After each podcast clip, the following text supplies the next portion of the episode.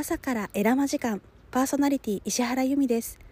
この番組はフィンランドの文化をベースに私らしい豊かで幸せな生き方ライフスタイルをデザインする場エラマプロジェクトのラジオ番組です。エラマプロジェクトのキーワードはフィンランドや北欧だけではなく和文化哲学デザイン教育対話ライフデザインなど私を見つめる文化習慣を広めるあらゆる要素が含まれています、えー、本日ポッドキャスト、えー、ナンバー2ですね、えー、2話目を更新して、えいます、えー、皆さん、え4月、えー、春真っ盛りですね、えー、大阪とか東京、まあ、いわゆる内地の方ではあの桜が満開、まあ、ちょっと散り始めぐらいではないでしょうかね私もあの先日出張で、えー、東京や大阪に行きましたけれども、えー、満開の本当に見頃のあの桜を見ることができてあすごく春らしい季節だなって感じています。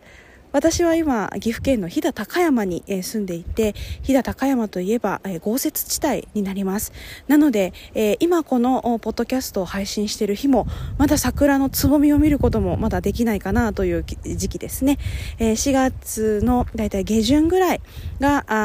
飛騨高山では桜の見頃に、なりますので、桜が見れるのはもう少し後かなという感じです、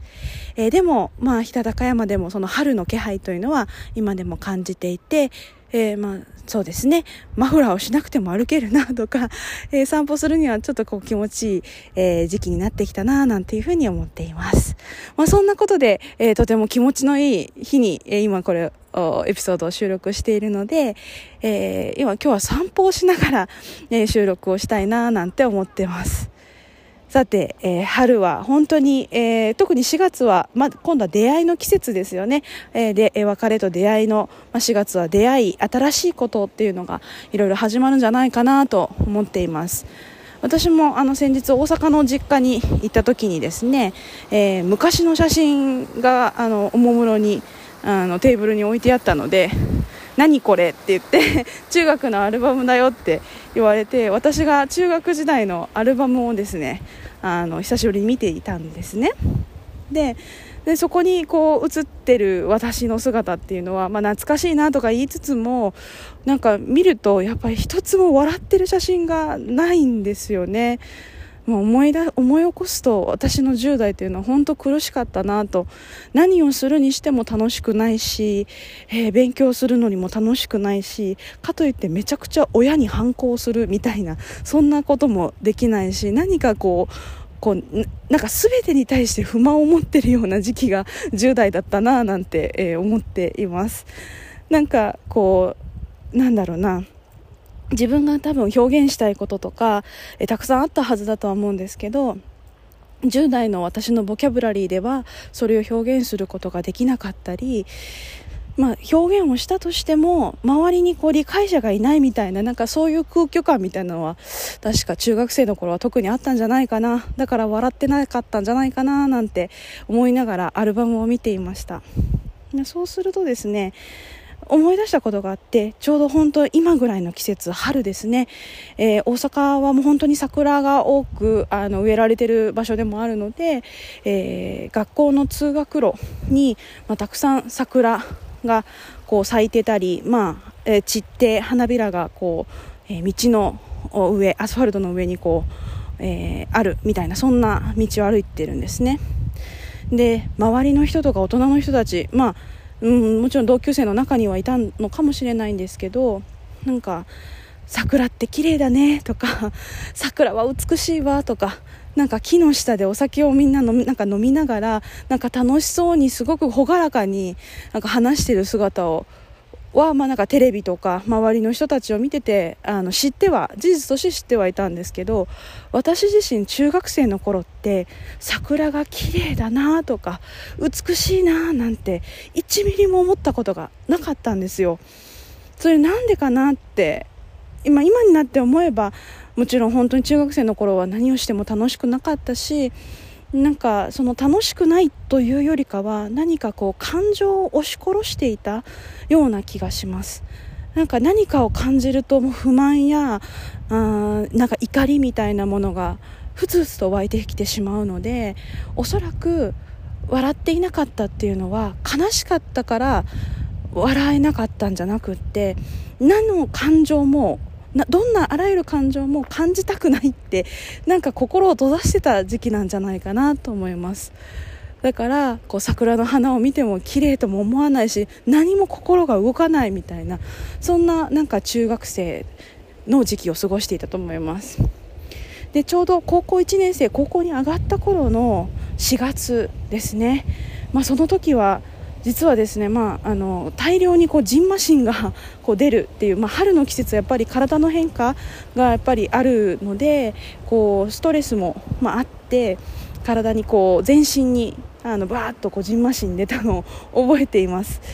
なんかやっぱりこうストレスがあったんでしょうね。まだまだ高校に上がっても私自身のそのなんか楽しいことっていうのもまだまだ見つけられなかったし別に勉強に打ち込むわけでもなく何かこうえー、ていうんですかね取っかかりみたいな ものがなくてなんかまだまだイライラが止まらないようなそんなあの時期を過ごしていたと思います。えー、中学生と違って私の場合高校に上がると、まあ、あの自分の楽しみっていうのも徐々に見つけていってまあ、部活にこう勤しむっていうことができたりとか、まあ、相変わらず勉強はしませんでしたけれどもあの楽しいとかちょっとこうあのなんか話していて、えー、なん自分の気持ちをこう共有できるみたいなそんな感覚を覚え始めたのがちょうど高校生の時だったかなって思います。でそんなことをしているとふとですねまあちょっと高校であのとある私自身にはの人生ではちょっと大きな、まあ、事件というかっていうのがありました、まあ、詳しくはあのいろいろな講座で私のお話でさせていただいているのでえそこでお話できればと思いますが私にとっては少し、まあ、ショックなことだでしたし、えー、て言うんでしょうね。こう乗り越えるにはやっぱりちょっと時間のかかることだったんですね、まあ、精神的に、まあ、しんどい時期が、まあ、あってなんでしょうね。なんかまあ、自分がこう乗り越えたっていうのがようやっとこう高校3年生の多分ね2月ぐらいだったかと思います。まあ、そういうふうに歩いていて、まあ、高校の卒業も決まってあ次は大学進学するんだなんて胸ウキウキしていたそんな3月の、うん、そうですねえー、まあ、下旬ぐらいだったかなとは思います。その時はねすごく桜が早く咲いてたんですよ。で卒業式はもうとっくに終わってたんですけどなんか大学進学のための準備のために、えー、いろいろこう勤しんでいたんですね。でそうすると、えー、ふと外を、えー、まあ、えー、通って散歩とかなんかしていると桜が咲いていたんですよ。そしたら私はその桜を見て初めて美しいなってこの桜を見て本当に綺麗だなと思って心が動いたんですね。なんかやっとこうなんか花を見て綺麗とかあ木を見てなんか癒されるっていう気持ちの感情の体験を初めて味わったのが18歳の春でした。そう私の春はこう一年一年自分のこう成長を確かめるみたいなそんな季節が春だったかなって思います。で今日もですね飛騨高山の、えー、4月を、まあえー、春をまあ味わいながら散歩しているわけですけども、えー、移住して、まあ、2年目に今、いますがやっぱりこう1年1年見える景色っていうのは違うなって思います。この今日のこの飛騨高山もなんか晴れたり曇ったりなんかすごくこう天気の変わりやすいこの山間部の、えー、ところですけれどもやっぱり1年目とは違って、えー、2年目はあ移住してなんかもう自然に囲まれて最高っていう気持ちというよりかは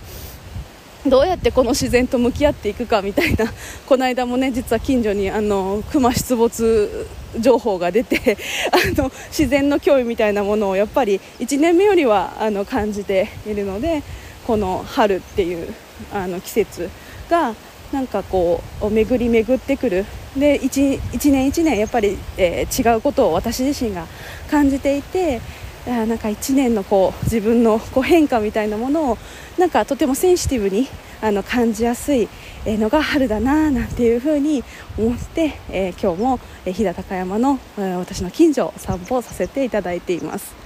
ちょうど自然の音がなんかバックミュージックになるかなと思って今日は BGM をまあ後ろに入れずに、お届け、したいと、思っています。皆さんにとってね、え春っていうのはどんな季節でしょうか。もちろん嬉しいこともあるし、えー、まあ、ちょっとなんかこううつうつとなる時期でも実は春ってあるんですよね、はい、なのでこの春っていう季節がただ単に嬉しいっていうだけではなくって皆さんなりの春の感じ方っていうのがあるのではないでしょうか。ぜひエピソードもお寄せください、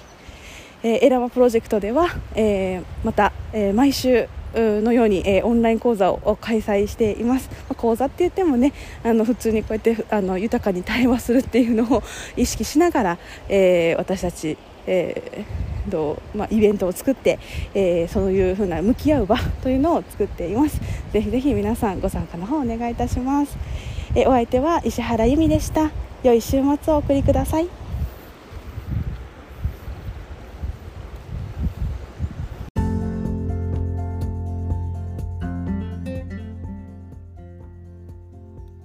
朝からエラマ時間パーソナリティ石原由美です。この番組はフィンランドの文化をベースに私らしい豊かで幸せな生き方ライフスタイルをデザインする場を提供しているエラマプロジェクトのラジオ番組です。エラマプロジェクトのキーワードはフィンランドや北欧だけではなく和文化哲学デザイン教育対話ライフデザインなど自分を見つめる文化習慣あらゆる要素が含まれています。さて、えー、今週このポッドキャストの3話目の配信はあノートでいつも発信をしているウェブメディア読むエラマからの朗読になります。エラマプロジェクトでは毎週水曜日ですねノートで、えー、ウェブメディアを運営しておりまして、えー、毎週水曜日には一つ記事が上がってきます、えー、エラマプロジェクトでいつも開催をしているライターさんの養成講座で、えー、の出身者の方の中からですね、えー、エラマライターとして、えー、活動してくださっている方々がいます、えー、そんな方々がね、えー、毎週、えー、いろんなあの切り口で自分の豊かで幸せな生き方を考えられるヒントを、まあ、記事にして、えー、アップをしていっています。えー、さてそんな中でですね、え、今日私がまあ選んで、え、朗読途中までね朗読させていただくのがあ読むエラマの編集長である池佳代さんが書いている「言葉は弔いに似ている」という記事から抜粋して朗読をさせていただきます、えー、皆さんの中でこう感じることとか思い出すことがあればぜひ、え、エピソード欄、え、コメント欄に、え、書いていただきたいなと思います。それでは僭越ながら朗読させていただきます。言葉にするは弔いに似ている。気持ちを言葉にできなくて泣いちゃう娘ちゃん。少し前に友人と飲んでいた時のこと。思春期の娘さんがいらっしゃる彼女はこんなことを言っていたんです。娘がめちゃくちゃ情緒不安定で学校でいきなり泣いちゃったりするんだよね。でも本とか読まないから言葉を知らなくて。自分の思いを表現できなくてどうしていいか分かんなくなって泣いちゃうみたい。思春期ってそんななの？自分の気持ちを言葉で発することができない代わりに涙でそれを押し出してるのかな？と思ったりしたのです。じゃあ自分が思春期の時ってどうだったかを思い出してみました。私が小学校高学年から中学校にかけての頃って結構文通や交換日記が流行っていたんです。小学生の時はバスケをやってたから試合で出会う他校の子たちと友達になったり文通したり。もちろん同じ学校の友達や先輩や後輩ととにかくいろんな人と交換日記をしていました。だから今から思うとかなり言葉を書くということを当時からしてたってことですね。親には言えないようなこととかもちろん好きな子のこととかちょっと辛い思いをしていることとかムカついたこととか交換日記や手紙にたくさんたくさん書いていたような気がします。もちろん今だって小学生中学生は LINE とかでめちゃくちゃやり取りをしているのだと思うけれども LINE はスタンプ LINE はスタンプとかもあるしスタンプを使うことは表現とは違う気がするんだよなと思ったりもします。そう思うと当時の私は割と自分の思いや気持ちをちゃんと捕まえられていたのかなって思うんです。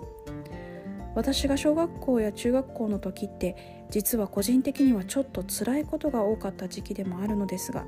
交換日記や手紙で自分の気持ちをちゃんと吐き出せていたからこそ耐えられたのかもしれないと今になって思うのです。言葉を知ったら喧嘩をする必要がなくなった。お仕事の中でとある塾の先生のお話を聞く機会がありました。その先生は読書を通じて国語力をつけることに力を入れている方だったのですがその方向性に舵を切るきっかけとなったエピソードとして興味深いことをおっしゃっていました。かいつまんで言うと喧嘩ばかりしていた子が読書をするようになってから喧嘩をしなくなった。なぜなのかを本人に聞いてみたら本を読んで言葉を知ったから自分の気持ちを相手に伝えられるようになったのだと。それまでは気持ちを伝えられない代わりに手が出ちゃったりしてたんでしょうね。そこでやっぱり気持ちって表現しなきゃいけないなと思ったんです。そして理解してほしいならきちんと伝えなきゃいけない。そのために一番便利なのがきっと言葉なんですよね。言葉じゃなくても伝えられることもあります。もちろん。表情とかもそうだし。他にも絵でも音楽でもダンスでも伝えられる。でもそれってリアルタイムのコミュニケーションにおいてはちょっと効率が悪いですよね。私たちは他者に理解されずとも少なくとも受け入れられるということがやっぱり必要です。日本人には察する空気を読むという特殊能力。というと在日外国人や外国人との交流が多い人はよく言うよね。があるけれどやっぱりちゃんと伝えないとわからない。つまり言葉にして発すること。そこから社会が始まるとすら思います。えさて記事ではこの後表現することは消化すること。ということで、えー、かよさんが考える表現をすることによって、えー、どのように、えーまあ、その人とのつながりに、え、言葉が効果をもたらすのかなんていうことを書いています。えー、言葉にするは弔いに似ているというのはまさに見事な あのタイトルだなというふうに私自身見ていて、えー、思いました。え皆さんはいかがでしょうかね、え言葉にすることで、え自分の気持ちがこう消化されるとか自分の気持ちがこう何、えー、て言うんでしょうね、えー、ちゃんとこう循環していくようなそんな感覚ってありますか？え、この記事でとても興味深かったのが塾の先生のエピソードで、えー、喧嘩ばかりしていた子が、ま、読書を通じて言葉を知っていって、えー、自分の気持ちが伝わるというそうすると喧嘩がや、えー、をすることがなくなったというエピソードありましたよね。うんあの私自身も10代の頃って結構こう言葉を知らないというか、えー、自分が思っていることという、まあ、心の中で思っていることもそうですし頭の中に浮かんでいるイメージとか映像を言葉にできないこうイライラみたいなものはあったような気がします。え私自身10代の頃本当に読書をすることが、まあ、機能的に結構ね苦手だったのであの言葉を知るという術がなかなかなかったななんていうふうに思っています。まあ本当に10代の頃イライラもすごく激しかったしあの前のエピソードでねその10代のイライラが の話をあの少し触れていますけれども、まあ、そんな中で私自身はこう、まあ、バレエとか音楽を習ってたので芸術をにはもう近いところにいたのでまだね自分の気持ちをこう表現する術みたいなのはあったから、まあ、私もそれこそ気持ちとしては耐えれたのかなとは思うんですけどやっぱりこう言葉を知っていくにつれて、えー、自分のそのこう表現する幅というか自分の気持ちを一旦言葉にしてみてこう収めてみるっていうことをあのするように、まあ、大人になってからできたかなと感じています。私もねなんかこうあの何て言うんですか？言葉がすごくこう立つ人間じゃないんですよね、まあ、こんな仕事もしてるし、えー、ラジオのね、えー、トークももちろんしますけどあの講師の仕事もまあしているので本当かっていう感じですが もともとアナウンサーを目指していたなんていう昔のね私の若い頃の夢なんかもありますけれども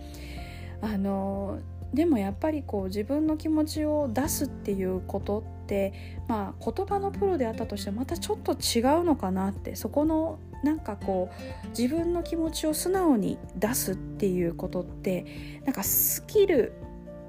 うん、別のスキルのようなに感じます。うん、なのであの自分の気持ちを、まあ、言葉もそうだし別の表現かもしれないけれどもそれを素直に出すっていうのはなんか自分が生きるにあたって一つ一つその言葉とか表現で気持ちが消化されていってまた新たな自分を手に入れることができるっていうそういう手段なんじゃないかなって、思います。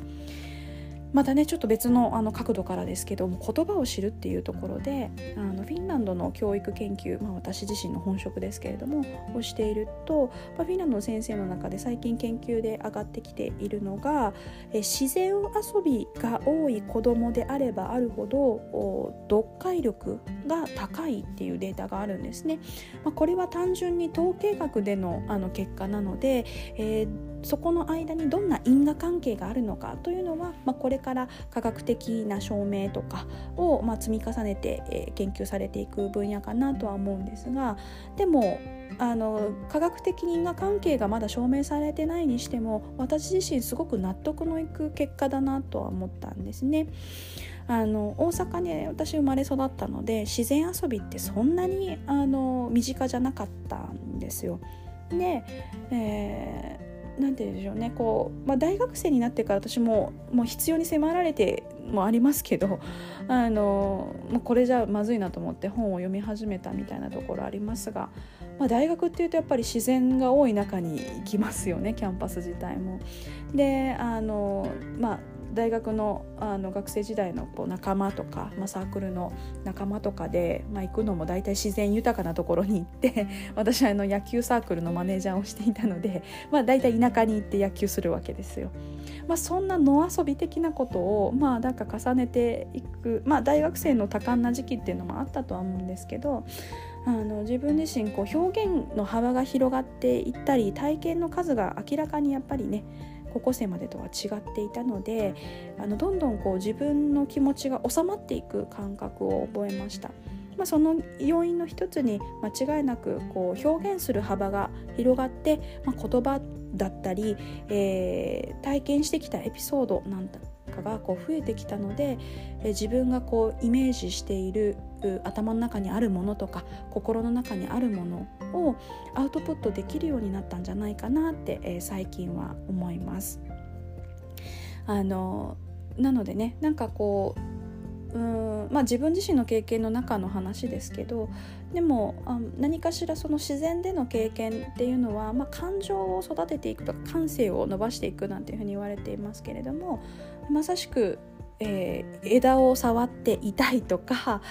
えー、こう石ころのあるところで足踏みしていくと最初はめちゃくちゃ痛いんだけどどんどんなんかあの逆に気持ちよく足つぼ刺激されて気持ちよくなっていくっていうそういう感覚ってやっぱり体から得られるものっていうのがあるのかなと。そういった体で得られた記憶っていうものが、まあ、あの本を読むことでその体験がすごくリアル。えー、感覚がリアルになっていくっていうのは私の中ではすごく納得がいくななんていうふうに、えー、思っています、まあ、言葉にすることで消化させるっていうことももちろん大事ですしやっぱ自分の中に持っているこう体験とか経験がもっとそれこの言葉とかをこうリアルにしていくんじゃないかなっていうふうに、えー、思っています。え言葉を増やさなきゃっていうふうにね このあの、えー、記事を見るとそんなふうにも感じますけれども、まあ、言葉と同時に体験も増やしていくっていうことが、まあ、すごく私にとっては大事で。で自分の気持ちをやっぱり表現するっていうのは普段からやっぱトレーニングしなきゃなってトレーニングしたいなっていうふうに私自身も、えー、感じます。えー、皆様にとってその自分自身の気持ちを言葉にする、えーまあ難しい部分はあるかもしれませんけれども、えー、その素直に自分のお気持ちを言葉に出してみるっていうことについてなんかちょっとエピソードがあればぜひコメント欄に、え書いていただければと思います、えー、読むエラマは毎週水曜日、えー、ノートで、え発信をしています、えリンクを貼っておきますのでぜひ気になる方はあフォローをしていただいて、え読んでいただければなと思います。それでは皆様良い週末をお送りください。お相手は石原由美でした「